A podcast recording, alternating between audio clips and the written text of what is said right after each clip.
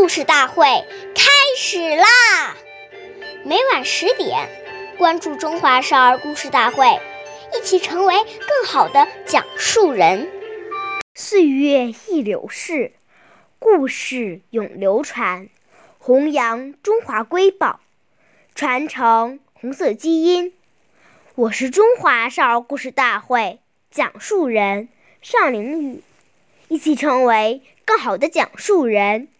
今天我给大家讲的故事是《故事大会红色经典故事》第十八集《农民的贴心人》。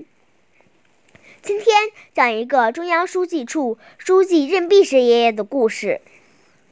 陕北山区缺医少药，是农民们最头痛的一件大事。常常家里一个劳动力病倒了，不仅要耽误地里的功夫。而且还要花钱四处求医，任弼时爷爷亲自安排。附近哪家有了病人，一定要告诉中央机关的卫生队，也不可耽误。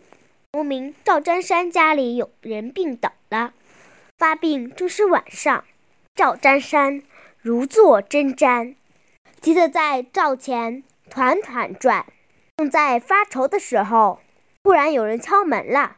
原来是任弼时爷爷知道了他家有人生病了，自到卫生队叫医生过来给病人看病。